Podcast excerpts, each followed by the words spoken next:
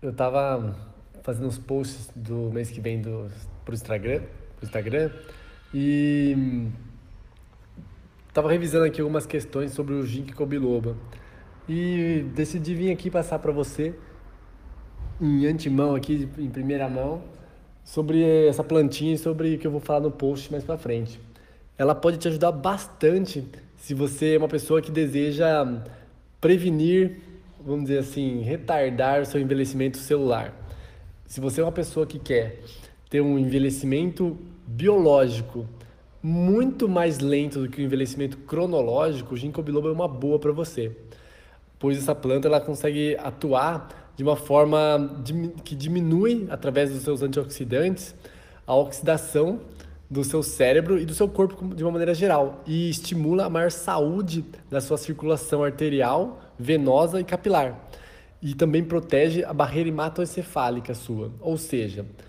ele protege o seu cérebro contra os danos do processo de envelhecimento natural e ele protege também o seu sistema circulatório, tanto que chega do coração e quanto, tanto quanto vai, sai do coração e vai para o corpo, contra os danos dessa oxidação natural do dia a dia e das influências negativas como poluição, como alimentação nociva à saúde. Então, o ginkgo biloba é uma, uma excelente estratégia para você que quer prevenir esse envelhecimento, retardar esse envelhecimento biológico e conseguir ter mais saúde por mais tempo. E é muito simples você utilizar o ginkgo biloba. Você pode usar ali, bom, na verdade o ideal seria você falar com seu nutricionista, falar com seu médico, porque há contraindicações da utilização do ginkgo biloba, não é todas as pessoas que podem utilizar. Mas, a princípio, de modo geral, uma dosagem que é mais sutil e tende a não ter problemas e qualquer pessoa pode utilizar essa, essa dosagem, tende a ser você utilizar a ponta da colher de café com o pó do ginkgo biloba duas vezes ao dia. Você pode misturar isso, comer isso logo antes das refeições, porque ele é melhor absorvido junto de gorduras, ou fazer bater isso na forma de sucos ali também e tomar ao longo do dia.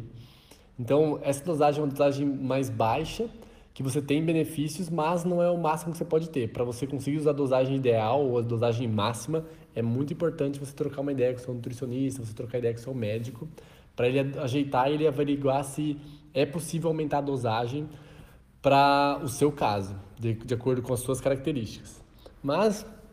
de qualquer maneira, ginkgo biloba é uma planta, é um extrato que, olha, vale a pena você também ter na sua casa, aí na sua cozinha, para você pôr um pouquinho ali na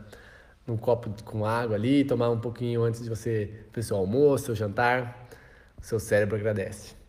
Uma ótima sexta para você e Vamos que vamos, seguindo firme e forte, trabalhando nossa saúde aqui na, nessa quarentena, hein? Um abraço.